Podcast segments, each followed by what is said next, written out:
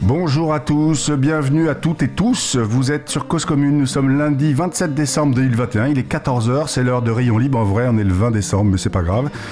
Aujourd'hui, causons vélo en Ile-de-France avec Louis Belenfant, son le président du collectif Vélo Ile-de-France. Cause Commune, c'est bien la voie des possibles. Vous êtes sur 93.fm ou sur internet via le site causecommune.fm où vous pouvez même nous écouter sur la DAB+, le canal 9. Rayon Libre, c'est 30 minutes toutes les semaines de vélo à la radio, la place du vélo dans notre société, dans nos villes, dans nos campagnes, en centre-ville, dans l'île de France aussi. Une approche sociétale du bicloun. Dis-moi comment tu pédales, je te dirai qui tu es. Donc au micro, c'est moi, Jérôme Sorel, à la réalisation Stéphane Dujardin. Merci encore à toi d'avoir été fidèle toute cette année, Stéphane. Vers 14h25, nous aurons 24, nous aurons Abel Guggenheim. Il viendra proposer sa chronique hebdomadaire. Il nous parlera de présidentiel. Merci à Olivier Gréco. Et puis, bien sûr, merci à vous tous et à vous toutes, chers auditeurs et auditrices. Je m'autorise une introduction un peu plus longue. Louis m'en excusera. Merci à tous de faire exister cette émission. Et puis, c'est, c'est la dernière de l'année. 52 numéros inédits de Rayon Libre en 2021. 52 numéros, ça veut dire 52 invités. Je voudrais remercier ces 52 personnes qui sont venues nous raconter leur vie à vélo, leur vision du vélo, leurs expériences, leur envie, leur frustration. Et quand Abel Guggenheim m'a proposé de reprendre sa suite, je me disais, mais à un moment donné, on aura fait le tour, on n'aura plus rien à dire, plus personne à inviter pour causer vélo. Et croyez-le ou non, le système se nourrit tout seul ou presque. Les envies d'inviter arrivent naturellement au fur et à mesure. Ce qui m'intéresse au fait avec cette émission, c'est les rencontres et les personnes. Chacun vit avec son histoire, sa relation passionnée ou non au vélo. Je suis encore fasciné par cette envie qu'ont nos concitoyens à se raconter, à raconter leur goût pour le vélo. On peut inviter deux globes trotteurs à vélo, deux vélos taffeuses. Ils et elles auront chacun une histoire différente à raconter. C'est riche et sans fin. J'espère vraiment que vous tous et vous toutes, invités, auditeurs, auditrices, réalisateurs, prenez autant de plaisir à écouter ou à participer, participer à cette émission que j'en prends à la préparer et à l'animer. N'hésitez pas à réagir sur le compte Twitter de la radio, sur mon compte, sur le site web. Euh, sur, le, sur le site web radio enfin. Dites-nous ce qui va, ce qui ne va pas, ce que vous aimeriez voir être abordé suggérer, et nous suggérer des invités. Du gaz à tous les étages, du vélo à tous les niveaux. On critique souvent l'administration publique, un millefeuille administratif difficilement lisible. Personne n'est responsable de tout, tout le monde est responsable de rien. Intéressez-vous deux secondes au sujet du transport en Ile-de-France et vous comprendrez qui est responsable du périphérique, à qui revient l'organisation du métro, du RER, e des bus. Quel pouvoir pour le maire d'arrondissement et pour la mairie centrale? La préfecture de police là-dedans, elle fait quoi? Une fois qu'une politique cyclable est décidée, qui est chargé de la mettre en œuvre? Qui sont les bons interlocuteurs? Il y a quelques mois, nous recevions ici Lucille Ramakers, pardon, c'était le 30 août, jour de passage de Paris en zone 30, partout ou presque. Elle nous expliquait quelque peu ses méandres pour le vélo, pour que le plaidoyer vélo fonctionne. Alors plaidoyer, pour vous auditeurs autrices, c'est le mot pudique pour dire lobbying. Il convient de s'adapter, adapter sa structure au millefeuille administratif des instances nationales, les fédérations, des instances départementales, le comité départemental, les instances locales. Bref, il y en a partout. Et au niveau régional, on fait quoi? Eh ben dans une fédé, c'est le comité régional. Et pour le vélo, c'est le collectif vélo Île-de-France qui existe depuis deux ans, un an à peu près, c'est ça Louis? 2019. Depuis 2019. Et puis, bah, l'idée, c'est de coordonner les associations locales, remonter les informations de terrain, et puis entendre aussi les grandes orientations politiques nationales, faire redescendre l'information, et puis voilà, organiser un peu tout ça. Euh, le collectif Vélo Île-de-France, qui est représenté aujourd'hui par Louis Belenfant, il est avec nous et il va nous raconter à quoi ça sert et comment il discute avec Valérie Pécresse de vélo. Bonjour Louis. Bonjour. Merci beaucoup d'être venu. Bah, merci à, à vous pour l'invitation. Alors, plantons le décor. Vous représentez qui, Louis? Alors, je représente euh, une structure donc, qui s'appelle le collectif Vélo Île-de-France, qui est un regroupement de 42 associations. Si on prend les antennes locales de ces associations, c'est à peu près 150 structures. Et ça représente quasi autant de villes, c'est-à-dire autant de villes avec une association vélo et à peu près 8000 adhérents. D'accord. en Île-de-France. Et ce sont des adhérents qui sont à la FUB, à la Fédération des usagers de la bicyclette, ou des associations de la FUB Grosso modo, oui. En gros, on est l'échelon intermédiaire entre l'association que vous avez dans votre ville et la FUB qui est au niveau national. Nous, on est le niveau départemental régional. Il n'y avait rien du tout euh, avant que le collectif Vélo Île-de-France existe. Il n'y avait personne pour parler au département, à la métropole, à la région qui ont des compétences ou qui ont beaucoup d'argent pour euh, faire des choses sur la question du vélo. Beaucoup d'argent, on va parler argent, parlons argent. Mais alors justement, quel est l'objectif? Parce que c'est assez unique, je crois, en France, hein, ce collectif Vélo Île-de-France. Je ne crois pas qu'il y ait d'autres organisations à ce niveau-là, euh, régional ou départemental. On, a été précurseur, en fait. Euh, nous, c'est parti d'un constat. En 2016, la région, l'exécutif nouvellement élu, fait une concertation pour mettre en œuvre son futur plan vélo. Et arrive à cette concertation des associations en ordre dispersé, des associations vélo, chacune dans leur coin, chacune avec leur discours, chacune avec leur expérience. Au final, chacune exprime son opinion et à la fin, la région fait ce qu'elle veut. Elle n'a rien pris de ce qu'ont proposé les associations. Parce que les associations ont parlé en ordre dispersé. Et parce qu'elles sont un peu inaudibles au niveau régional, non? Elles étaient inaudibles et chacune avait une opinion différente. Donc le but a été de dire parlons d'une voix unique, forte et puissante pour essayer d'influencer la politique vélo régionale. Donc, euh, moi, j'ai été recruté à, l'époque euh, en tant que salarié pour former ce collectif Vélo mhm. Île-de-France. Et la mayonnaise a tout de suite pris. Les associations étaient en demande, en fait, puisqu'elles étaient face à un mur euh, pour leurs demandes au niveau des départements, de la région. Bah, effectivement, à chaque fois, elles se prenaient des portes. Donc nous, on est arrivé, on a fédéré tout le monde et très vite, en fait, on a rencontré un engouement au niveau associatif qui s'est très vite traduit par des, par des succès, par des réussites. On a penser, euh, réaliser le RER e vélo, par exemple, ce, projet de réseau express régional vélo. Quel, quel, grand succès vous avez aujourd'hui C'est le RER e vélo? Alors déjà, notre premier succès, c'est d'avoir réussi à mettre tout le monde autour de la table et de s'imposer comme un interlocuteur crédible et un interlocuteur dès qu'on a besoin de... Aux deux niveaux, crédible au niveau des associations, mais aussi au niveau de, vos, de, la région ou du département. Des deux côtés. Des départements. Ouais. Et euh, bah, une réussite, c'est que on s'est créé, tout de suite on s'est dit, euh, on a besoin d'un projet pour exister, mm. pour faire collectif en fait, euh, puisqu'en un sens on se connaissait pas, on avait besoin de faire du collectif sur un projet. Le premier projet, ça a été de se dire de quoi on a besoin aujourd'hui en Ile-de-France, qu'on n'est pas capable de porter seul dans notre coin, mais qui est indispensable. Et ce qui était indispensable, c'était d'avoir un réseau vélo.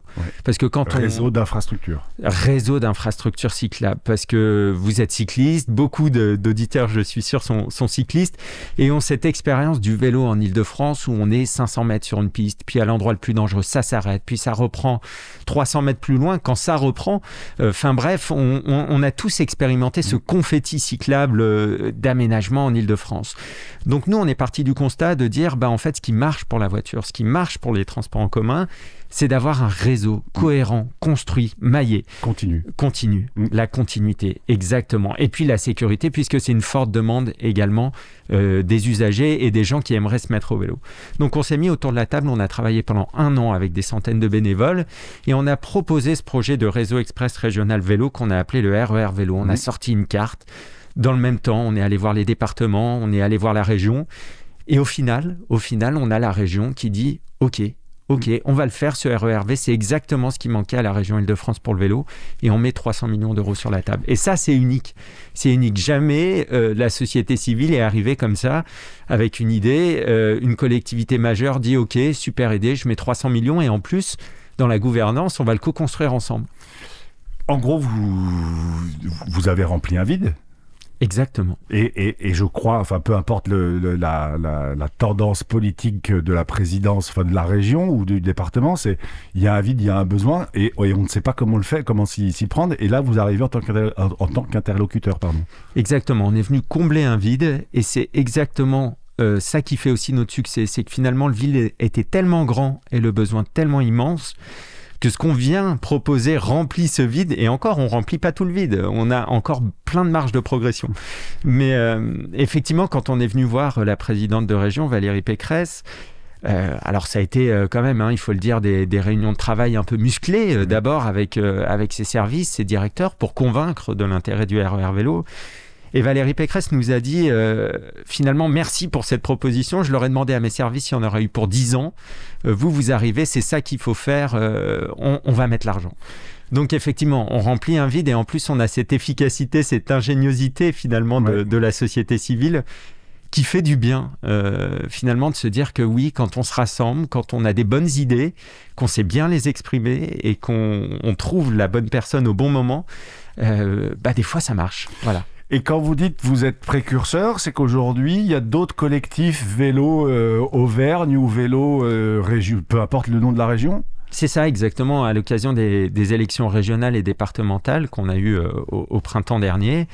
En fait, la, FUB a impulsé, la Fédération nationale mmh. des usagers de la bicyclette a impulsé la création de collectifs régionaux mmh. pour peser sur, les, sur les élections et sur, le, sur la thématique vélo dans ces élections Après, on a une différence quand même, il faut le dire, euh, en Ile-de-France. Nous, c'est qu'on est une région un peu à part. Euh, finalement, quand vous prenez une, une région comme Auvergne-Rhône-Alpes, comme Occitanie, enfin bref, vous avez des régions immenses, avec plusieurs centres, avec plusieurs métropoles, et entre, vous avez beaucoup de vides des zones rurales. Mm.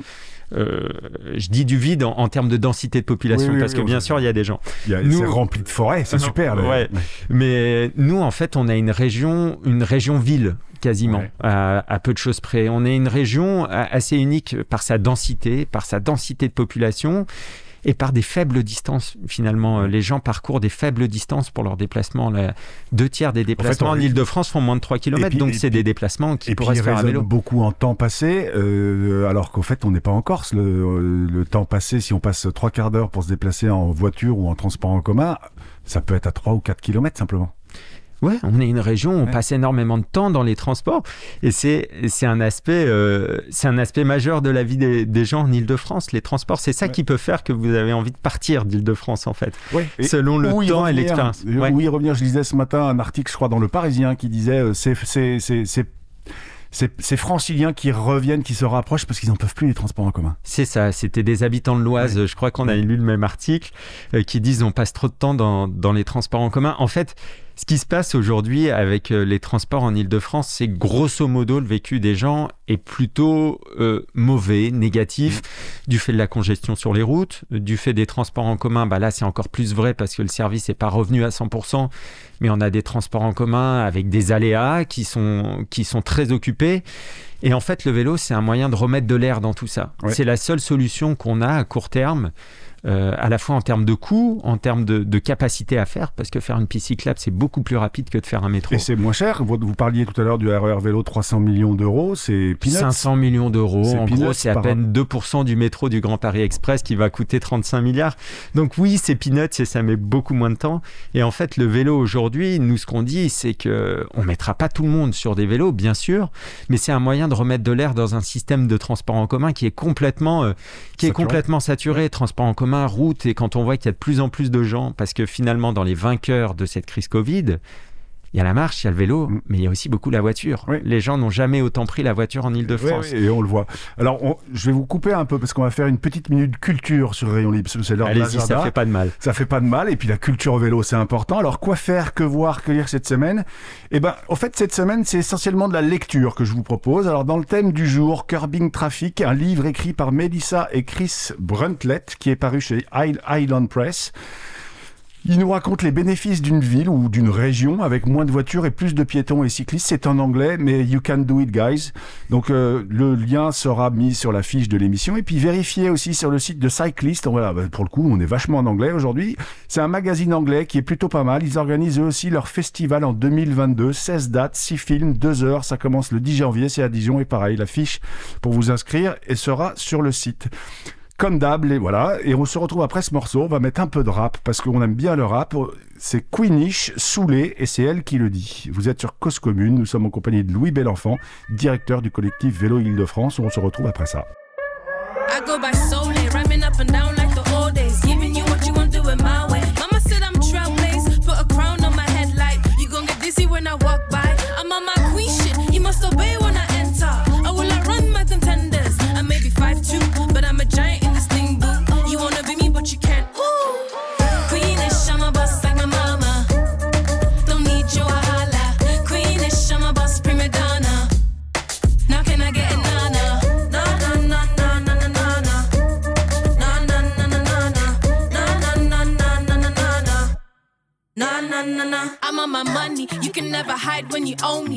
You begging, wanna be homies. Looking like a phony. I'm on my one strong and lonely. Cause I'm too pretty, don't annoy me.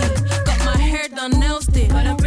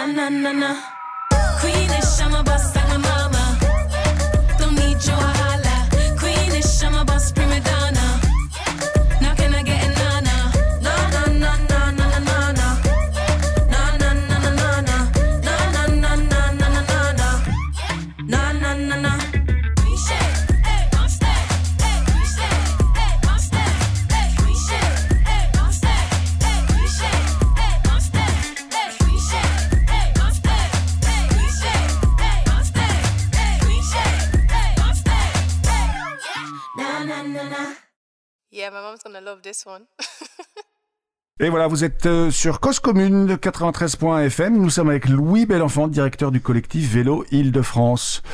Louis, j'avais une petite question quand même. En préparant l'émission, je, lis sur le site euh, du collectif Vélo. Euh, L'objectif, c'est de faire de l'Île-de-France une région cyclable où tous et toutes peuvent se déplacer à vélo de manière sûre, confortable et efficace, quel que soit leur âge et leur niveau. Moi, je lis déplacer à vélo, mais est-ce que ça exclut pas les pratiquants, un peu les sportifs? Non, ça exclut pas. En fait, on, s'adresse euh, en priorité à ces gens qui veulent se déplacer. C'est véritablement le vélo comme moyen de déplacement qui est le cœur de notre action. Après, ce dont on se rend compte, c'est que finalement, euh, des aménagements cyclables, euh, la réduction du trafic sur certaines routes va profiter à tous. Euh, donc ça va profiter aux cyclistes sportifs, ça va profiter aux riverains, ça va Mm. profiter aux piétons. Donc en fait, c'est c'est pas exclusif. C'est vrai que notre cœur de notre cœur d'action, notre objet, c'est le vélo comme moyen de déplacement. Mm. Après, effectivement, euh, des fois, il y a des coalitions d'intérêts qui se font euh, sur des projets. Et pour le coup, ça nous arrive de discuter avec la FF Vélo, euh, qui est la fédération euh, du cyclotourisme, pour voir, par exemple, sur des véloroutes, des voies vertes, s'il n'y a pas des, des choses à faire. Voilà, c'est euh, finalement euh, tout ce qui concourt à notre objet est, est utile et, et va dans le bon sens. Tant, tant qu'on mouline, c'est bon. Ouais, c'est ça. Euh, un autre sujet, en fait, enfin, ou en tout cas quelque chose qui, qui me vient à l'esprit, c'est que finalement, euh, le créer des infrastructures, c'est un temps qui est très long, même si construire une piste cyclable, c'est rapide et que c'est plus rapide que de construire un métro.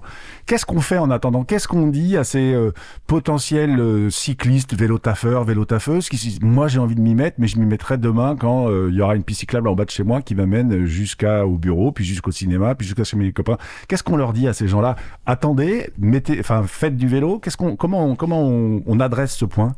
Alors c'est compliqué parce que quelqu'un qui vraiment se sent en insécurité, vous lui dites euh, mais non, tu peux faire du vélo, tu n'auras pas d'accident. Si vraiment c'est le besoin de sécurité qu'elle a, Oui, mais c'est un besoin perçu aussi. C'est une. oui c'est un besoin perçu, mais on, on se rend compte que finalement euh, lutter contre un besoin perçu, euh, c'est très compliqué. Ouais. Euh, par exemple, vous avez peur du noir, c'est pas en te disant n'aie pas peur du noir que tu Ouais. n'auras plus peur du noir. Donc sur le vélo, c'est pareil. Si je vous dis si si le vélo c'est sûr, impose-toi sur la chaussée, tout va bien se passer. Bah, ça suffit pas, malheureusement. Et c'est pour ça que qu'on qu'on porte très fortement ce sujet d'infrastructure. C'est parce que c'est le levier majeur et on l'a bien vu à, à l'occasion de la crise Covid où les collectivités ont développé très rapidement des infrastructures qui ont permis à des tonnes de personnes de se mettre au vélo. Des tas, des, pas des tonnes, des tas. Des tas de personnes, Des- oui, milliers. des, bah, des milliers en l'occurrence. Oui. En tout cas, nous, on a eu des retours de gens d'un coup qui nous disent effectivement, avant c'était pas possible, maintenant j'ai une piste, c'est génial, je peux aller au boulot. Et ça, inversement, on a des gens qui nous disent Oh, il y a une piste dans la commune d'à côté, mais chez moi, il n'y a toujours rien. C'est hyper compliqué. J'arrive pas à convaincre euh, mes amis, mes voisins de se mettre au vélo. Donc, voilà, l'infrastructure est clé. Pour autant, il y a des choses qu'on peut faire. Par exemple, euh, accompagner un collègue qui hésiterait à se lancer Mm. à vélo en disant bah, J'ai à peu près le même trajet que toi. euh, si on le faisait ensemble, voyons ce que ça Mais donne. ça, c'est l'initiative privée, personnelle. Voilà, mais mais c'est euh, l'initiative privée personnelle, il y a ça. Mais si c'est dire euh, aux gens on vous offre un casque et mettez-vous à vélo, non, ça Non, suffira mais- pas, ça mais- marchera mais- pas. Mais est-ce que la région peut pas soutenir aussi ce type d'initiative privée ou personnelle en mettant, j'en sais rien, juste la semaine d'avant, on avait un éducateur à la mobilité vélo en disant, bah, les éducateurs à mobilité vélo, sortez entre guillemets de votre auto-école et, et proposez-vous sur des trajets de co-vélo taf ou des choses comme ça C'est pas des choses qu'on peut faire, ça? C'est des choses qui se font, qui existent déjà, mais c'est très compliqué. C'est comme le covoiturage finalement. Oui, euh, c'est- un peu le, le mouvement du, enfin, le- le- la contribution du colibri, c'est tout petit, quoi. Ouais, c'est petit et puis euh, et puis en fait euh, c'est assez compliqué parce que ce qu'aiment les gens dans leur transport, c'est d'avoir de des latitudes, de- d'avoir de l'autonomie, de l'indépendance. Ouais. Donc finalement le co, euh, le co vous contraint. Euh, donc c'est ça qui fait que le covoiturage par exemple automobile fonctionne difficilement parce que euh, vous êtes obligé de vous astreindre à une certaine heure et de dire bah finalement je pars pas du boulot plus tôt parce que en fait j'avais prévu d'aller Mm. avec telle personne. Donc en fait, ça marche quand il y a une forte volonté, que ça se fait à un niveau individuel, mais euh, de manière organisée, on a encore du, ma- du mal en Mhm. fait à, à- à massifier ça. Pour autant, effectivement, c'est quelque chose qui, euh, quand vous faites euh, du vélo avec une personne, que vous montrez que c'est possible, que vous l'accompagnez, c'est un vrai levier. C'est un Oui. vrai levier parce que c'est humain, ça marche, ça fonctionne. Euh, c'est comme vous avez eu un éducateur mobilité, effectivement, ces, cours de vélo-école, c'est essentiel, c'est déterminant pour des gens qui auraient peur, qui auraient besoin de se remettre en selle, qui auraient besoin d'apprendre. C'est déterminant pour les aider à, à se mettre au Mhm. vélo. Pour autant, ce qu'on voit, c'est qu'à l'issue des cours, une fois que les cours sont terminés, il y a beaucoup de gens qui ne font pas du vélo dans la semaine parce qu'ils se sentent en insécurité sur la voirie. Ça allait bien en heure creuse, ça allait bien le week-end, mais en fait, euh, prendre son vélo à l'heure de pointe euh, quand il y a énormément de voitures sur la chaussée et qu'il faut se frayer un, un chemin au milieu de tout ça, bah, c'est très compliqué. Même un cycliste aguerri, finalement, euh, vous dira bah, je préfère partir plus tôt, je préfère éviter ce chemin-là. Je... Mm. Voilà. On peut aussi les aider, et ça, c'est ce que font des applications, c'est de dire. euh, euh, les aider à identifier leur chemin. Ouais. Parce que des fois, c'est aussi une question de, euh, il n'y a pas le bon chemin et effectivement, l'itinéraire va être très désagréable et vous dissuader de vous mettre au vélo. Mm. Finalement, des applis comme GeoVélo euh, sont assez salvatrices, mais encore une fois, elles reposent sur l'existence d'infrastructures. Ça Ouais. veut dire qu'il y a un itinéraire alternatif plus agréable. Et effectivement, on a tout intérêt à aider les gens qui se lancent euh, sur le vélo à, à trouver un itinéraire adapté à leur pratique. Voilà. C'est un ensemble de choses, mais qui ne doivent pas euh, empêcher et freiner le fait qu'effectivement, il y a besoin d'infrastructures. Mm. Et là où il n'y a pas la place pour les infrastructures, il y a besoin d'apaiser la voirie. En un sens, une petite rue, il n'y a pas de la place pour une piste cyclable. En revanche, euh, 20 000 voitures euh, par jour n'ont rien à faire là. Il en faudrait quelques dizaines, quelques centaines. L'émission va bientôt toucher à sa fin. 2022, c'est une année présidentielle. Est-ce que pour vous, c'est le vélo, euh, la mobilité à vélo, c'est un sujet de présidentielle Bien sûr, c'est un sujet au cœur de la vie des gens. Donc en fait, euh, la, la présidentielle, si elle parle pas d'un sujet qui préoccupe les gens, je sais pas de quoi elle parle. Donc euh, effectivement, c'est un sujet parce qu'en fait, c'est un sujet. Alors effectivement, c'est du ressort des maires, mais en fait. L'organisation de tout ça, le- la direction, en fait, en un sens, si vous dites euh, je mets 3 milliards d'euros pour financer des aménagements cyclables et je veux des réseaux express dans toutes les Mm. villes.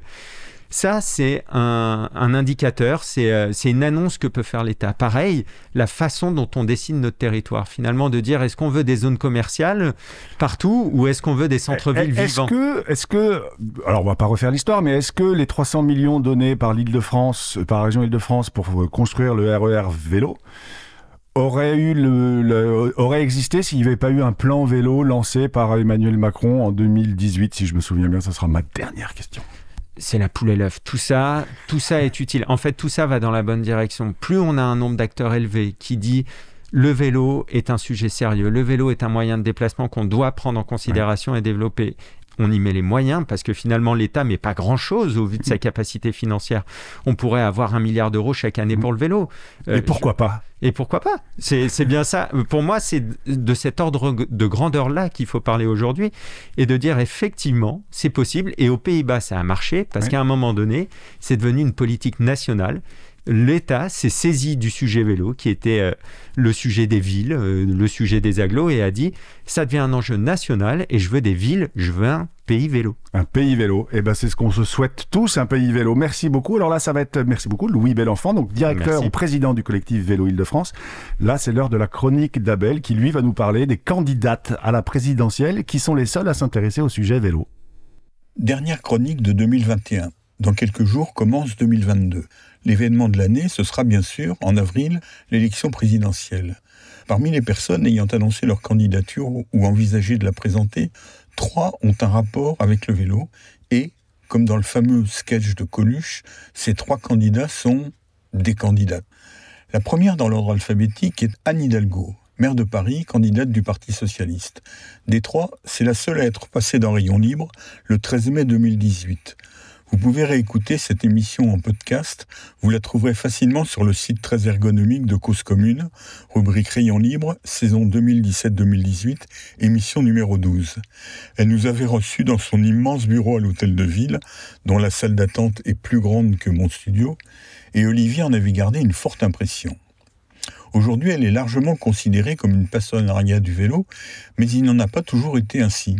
Au cours de cette émission, je lui avais montré une interview qu'elle avait donnée aux Parisiens en 2001, intitulée Le vélo dans Paris, ça me fait encore un peu peur que vous pouvez trouver sur Internet en tapant cette phrase entre guillemets dans un moteur de recherche.